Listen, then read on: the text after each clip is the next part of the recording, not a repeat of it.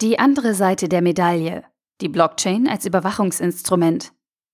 Ein Artikel vom BTC Echo verfasst von David Barkhausen.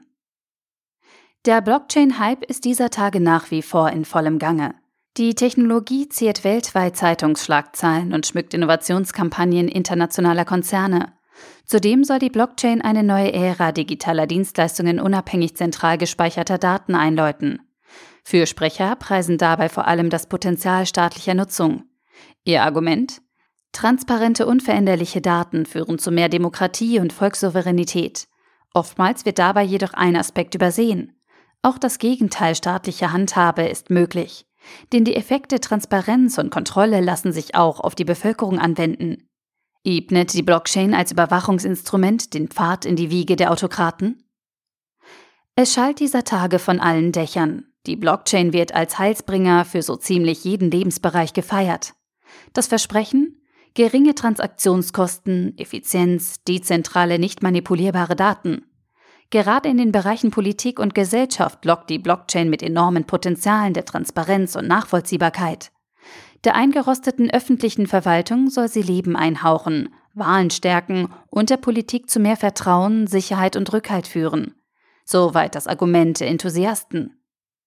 Ist Korruption unmöglich, weil alle Daten offen liegen, stärkt dies das Vertrauen in das System und die politischen Institutionen.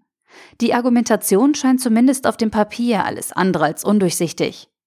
Doch hält die Technologie, was sie verspricht? Hier lohnt es sich innezuhalten, denn der Teufel lauert auf der berühmten anderen Seite der Medaille. Durch absolute Transparenz schafft die Technologie nicht nur Übersichtlichkeit, sie öffnet Zwang und Überwachung Tür und Tor. Dass dies mehr als eine Behauptung ist, zeigt ein Gedankenspiel. Nehmen wir beispielsweise die Vision des digitalen Gesundheitswesens, wie es allen voran Blockchain-Fackelträger Estland seit Jahren betreibt. Alle Patienten- und Gesundheitsakten sind sämtlichen betroffenen Bereichen zugänglich und lagern sicher und unveränderlich auf einer Blockchain. Der Apotheker, die Krankenkasse, die Ärztin, der Patient. Alle sind eingeweiht. Effizienter geht es kaum. Keine Verwirrungen, kurze Wege. Der Smart Contract regelt die Medikamentenausgabe und Deckung der Krankenversicherung. Alles läuft rund. Scheinbar. Was aber, wenn sich beispielsweise Krankenkassen querstellen und ihre Leistungen an Anforderungen knüpfen? Was, wenn ich gezwungen bin nachzuweisen, dass ich alle Kontrolltermine wahrgenommen habe, um ein Medikament zu bekommen? Was, wenn solche Bedingungen zum Druckmittel, zum Zwang werden, die mich entweder zum Arzt treiben oder von Leistungen ausschließen?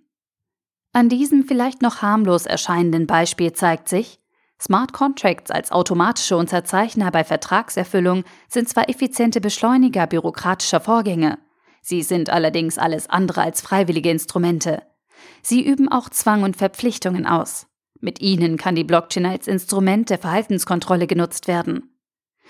Dieses Gedankenspiel wirft ein erstes Licht auf die Schatten, wie eine künftig immer stärker digitalisierte Welt und eine auf Systemvertrauen setzende Gesellschaft aussehen könnte. Denken wir weiter. Nahezu jeder Lebensbereich scheint ins Digitale zu driften. Wir sind Zeugen vom Wandel der physischen in die smarte Welt, das Internet of Everything. Das Taxi, die Ampel und der Parkplatz sind miteinander vernetzt. Welche Auswirkungen hat dies auf staatliches Verhalten? Hier dürfte es vor allem dann kritisch werden, wenn die Regierung eines Staates alle Bürgerdaten gezielt nutzt und gar Verhaltenskontrolle üben will. Dass dies abermals alles andere als leeres dystopisches Gedankenwälzen ist, zeigt ein Blick gen fernen Osten. In China etwa könnte die Blockchain bald die fast ironisch anmutende Metaphose vom anarchisch motivierten, dezentral utopischen Instrument der Staatsskeptiker hin zum Orwellschen Albtraum durchlaufen. Denn während das Reich der Mitte sich entschlossen zum staatlichen Großsponsor von Distributed Ledger Technologien mausert, reichlich investiert und die Blockchain zum Vehikel schnellen Wachstums auf der Reise des chinesischen Traums machen will, treibt Peking entschieden ein weiteres Großprojekt voran, das der chinesischen Gesellschaft einen tiefen Schnitt verpassen wird. Das seit 2014 angelaufene Sozialkreditsystem. Dieses soll bis 2020 alle chinesischen Bürger, Firmen und Behörden mit einem digitalen Punktekonto versehen. Die Vision der Volksrepublik?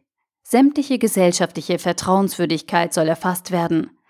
Diese reicht von Steuerhinterziehung über die engagierte Pflege der Eltern bis hin zur Missachtung der Ampelschaltung.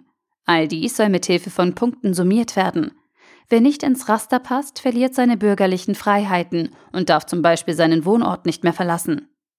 Hier könnte sich die Blockchain als wichtiges Instrument erweisen, die immer smartere physische Welt und die Datenwogen des Bürgers zu verknüpfen. Ampelvideos etwa mit dem Smartphone zu verbinden. Eine solche vernetzte Welt, die sich gänzlich selbst kontrolliert und den Bürger durchleuchtet, nennt die Philosophie Panspektrum, angelehnt an Jeremy Benthams Zentralgefängnis. Was dann in der Mitte verbleibt, ist ein vollständig gläsernes Individuum, durchsichtig und leicht zu sanktionieren, gebunden durch eine smarte Welt, gezwungen zum richtigen Verhalten. Was das Herz des Autokraten höher schlagen lassen wird, ist für eine lebendige Gesellschaft das Todesurteil. Gleiches zeigt ein zweites Beispiel der politischen Anwendung von Blockchain-Technologien. Die Entwicklungsanstrengungen des World Food Program, kurz WFP. Zunächst zum Hintergrund. Seit dem vergangenen Jahr betreibt das Lebensmittelhilfswerk der Vereinten Nationen seine Hilfsgüterausgabe in einem jordanischen Camp für Flüchtlinge aus Syrien, personalisiert mit Hilfe einer Ethereum-Blockchain. Im Zuge des Pilotprojektes Building Blocks werden alle Bewohner des Camps digital registriert. Auf Basis dieser Identifikation werden Lebensmittel und Hilfsgüter ohne Umwege, Mittelsmänner und nicht über den eigenen Anspruch hinaus herausgegeben. Was nach Fortschritt klingt, birgt abermals Tücke. WFP-Finanzofficer Human Haddad fantasiert etwa darüber, Leistungen mithilfe der Blockchain künftig an die Erfüllung bestimmter Kategorien wie den Schulbesuch zu binden. Was nachvollziehbar klingt, offenbart beim zweiten Blick gleichsam schauerlichen Charakter.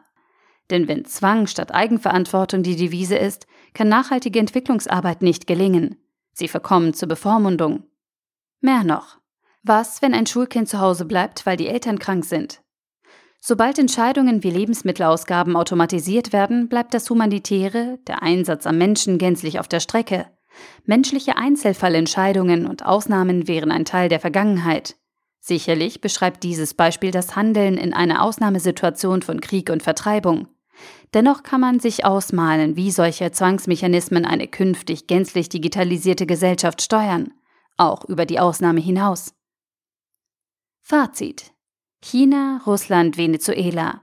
Während weltweit immer mehr Autokraten wachsame Augen auf die Blockchain werfen, das hohe Lied der Blockchain aus aller Munde ertönt und sich gleichzeitig ein lang ausgehaltener digitaler Innovationsdurst staatlicher Stellen nach Stillung sehnt, lohnt es sich innezuhalten. Die hier aufgeworfenen Beispiele zeigen, ja, die Blockchain könnte zur digitalen Dampfmaschine des 21. Jahrhunderts werden. Dabei ist jedoch nicht längst alles Gold, was den Anschein hat. Denn ähnlich der Lokomotive können mit der Etablierung neuer Technologien erhebliche Schäden einhergehen, für die demokratische Gesellschaft wie für das menschliche Beisammensein. Zugegeben, die hier beschriebenen Fälle liegen derzeit noch in einer unbestimmten pessimistischen Zukunft. Dies macht dieses Plädoyer jedoch nicht unbedeutender. Damit sich die Blockchain nicht als Instrument der Verhaltenskontrolle und des Zwangs entpuppt und etabliert, ist kritische Reflexion nötig. Der Artikel wurde gesprochen von Priya, Vorleserin bei Narando.